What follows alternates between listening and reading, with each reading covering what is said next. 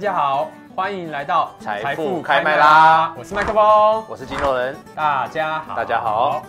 呃，关于今天我们想要讨论一下零零六三二 R，就是台湾元大五十反一这个商品。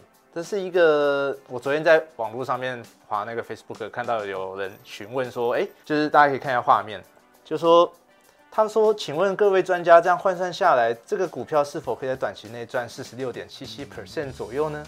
他们怎么算的？他是从加权指数在二零一五年四月的时候收在九千八百二十点，然后今天大概就是就在昨天晚上了，昨天指数是九千八百五十点，就是价格非常的近，那结果。元大五十反一，大家可以看一下那个线图。元大五十反一，在一五年的四月左右，在这个位置十八块左右。那现在的价格才呃十三块，十二块，十二块六，不好意思，十二块六。那中间的价差这么大，他是说，哎，那我们是不是短期内这个零零六三 R 就会很快的贴近到就是十八块多呢？估值是被低估的，它应该会回到回到当初二零一七年那个时候的价。二零一五，它它是指二零一五，对，它指二零一五。是。好，我们今天就就这个议题来讨论看看。那首先大家在看零零六三 R，就台湾五十元大反一之前，要先认识什么叫做正一。不好意思，是元大台湾五十。元大台湾五十是一个元大所发行的台湾前五十大家公司，用市值像台积电、红海。然后中华电信以及台塑四宝，台塑四宝就包含台塑、台塑化、台化，还有呃南亚、统一啊，大家想得到的那些公司全部综合在一起，很好很好的公司。没错没错，这是五十大家，全部按照他们的市值，然后用固定的比例去持有他们。所以台湾五十这是一个大家知名的长期投资指数。的一个好商品。对，我们买进台湾五十的时候，其实就像是买进五十家最好的公司。没有错，这就是台湾五十它存在的意义。是。那因为大家有看好的时候嘛，那当然也会有一些人不看好经济啊，不看好未来。那所以元大也发行了一个东西，叫做台湾五十反一。台湾五十反一的线图，好，这个是过去，大家可以看一下线图。这个台湾五十反一在过去，因为台湾五十一直上涨，那台湾五十反一就是一直下跌。它这个意思听起来有点像是我去放空那五十家公司的股票，但是其实它的本质上并不是的。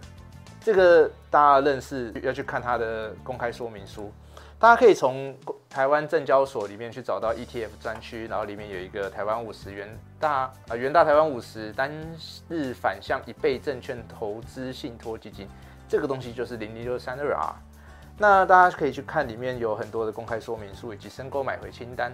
我主要是要讲这个申购买回清单，可以看到它到底持有什么东西。所以大家点进去之后，然后查询了之后，会发现反一这个东西，它其实就是拿你的钱去当做保证金，然后放空台指期货。大家可以看一下这个市值大概多少。它放空的不是台湾五十吗？是台指期货。对，它是放空台指期货。台指期货占了九十五 percent，然后台湾五十期。台湾五十 ETF 期货才占了三点七 percent，哦，这就是因为台湾五十期毕竟那个交易量还是流动性还是对，还是交易量还是有一点差，所以大家就是他他们的做法就是台台子期，因为其实很像了，其实基本上亦步亦趋这样子。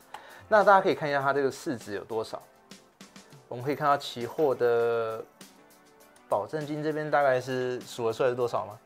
呃，一二三四，好，我直接跟你说答案是六百八十三亿，六百八十三亿，no, 是十二位数，十二位数，哦，十一位数，十一位数，六百八十三亿，这个是六百八十三亿的金额，这个期货的市值是非常非常大的，它就相当于它的部位，它就是单日反向一倍，所以说，呃，大家认识到这个东西的时候，就可以知道说为什么他们不是去持有，为什么就有一个问题来，为什么他们不去放空那五十档股票就好了？我们放空不是也很方便，而且他们又全持股，你去放空他们不是应该蛮方便的吗？我知道一个很重要的理由，是。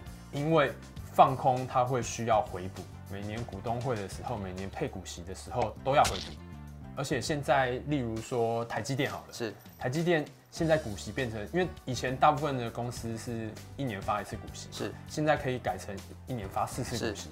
如果你直接放空台积电的话，你一年要回补四次哎。对，所以其实他们如果用用放空台湾五十每一档个股的方式的话，会变得非常难去处理这个基金。是，所以他们做法就是用期货去放空加权指数。大概这种意思。好，欸、那用期货放空的话，会有什么好处跟坏处？呃，期货放空的好处就是它容易回补，然后容易调整。是。那坏处，坏处可能就只有，就是它对于报酬上面的贴近，它的净值的贴合没有那么合。嗯、因为台湾五十照理来说，你应该持有一堆的台湾五十反或者台湾五十期的放空。对。但它是用台子期，所以可能会有一些些的差异这样。哦。而且期货每个月要换仓嘛。对，期货还要每个月换仓，所以这个等一下都都会介绍说为什么会在净值上面有所。差异，对，是这样子来的。好，那我们回到今天的主题，零零五零在现在的价格是呃七十四块，然后相当于，对，我们看零零五零，因为他因为他那时候那个网友问的是加权指数，那其实我们用零零五零会更贴切这个名称，所以我们直接看零零五零好了。其实现在的价格相当于一七年的三月到四月左右，我们点开零零六三二啊，台湾五十反一。一七年的价格是在十五块钱，所以十五块多，十五块十一四点九九，嗯，差不多等于十五块，对，差不多等于十五块。然后现在的价格是十二点六，所以现在还差了一成多耶，呃，有一成多的价差。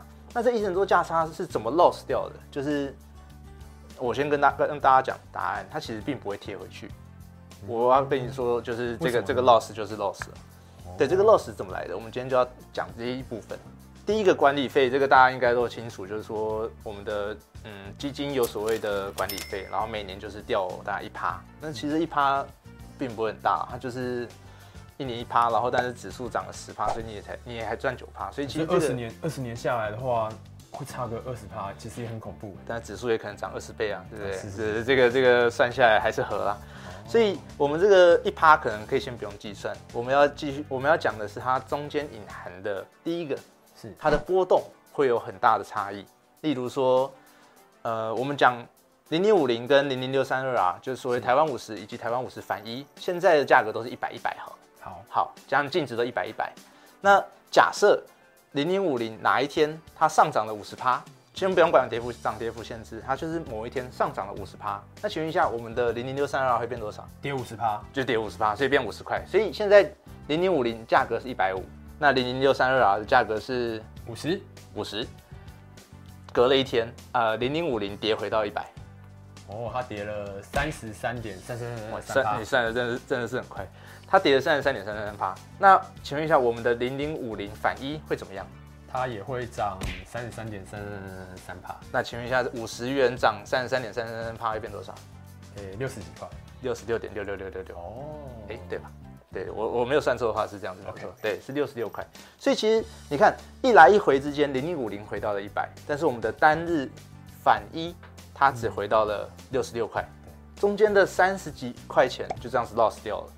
这就是所谓的波动，这是数学题，这数学题是它逃不过的一个一个一个宿命。对，所以我们的杠杆啊以及反一这种都有一个数学上面的宿命。对，就是理论上如果。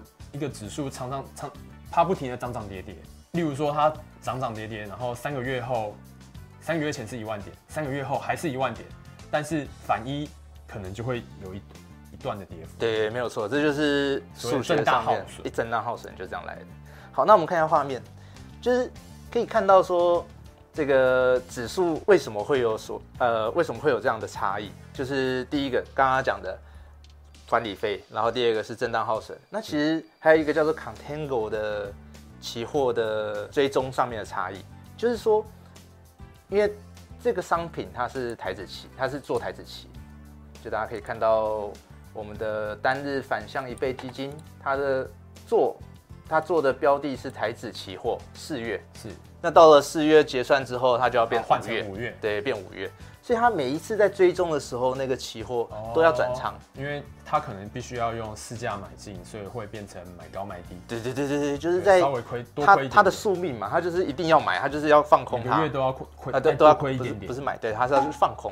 是，对，所以不断的放空台子期，那台子期如果现在是逆价差的话，就会越来越跌。所以这个是他的，这也是一个他逃不过的宿命。所以说，我们总结一下，今天他总共会面临到几个比较大的问题。就是追踪的时候会有误差，然后管理费，对，一个是震荡耗损，一个是追踪误差，对对对，一个震荡耗损，一个追踪误差，没有错。这个就是呃台湾五十反一这种带有杠杆型的 ETF 的宿命，没有错。所以大家要记得，吃操作这种东西的时候，只能短期持有。就是说你现在真的很看坏，你觉得明天就要跌了，那你今天去买，然后隔天大跌的时候卖出，那我觉得这样没有问题。是对，它是下跌的时候会上涨的商品。对，那但是长期持有的话，你应该会越越持有钱越少，大概是这样。了解。是，那我们今天的财富开麦就到此一段，到此告一段落。对，到此告一段落。好，谢谢大家的收看，耶，拜拜。拜拜。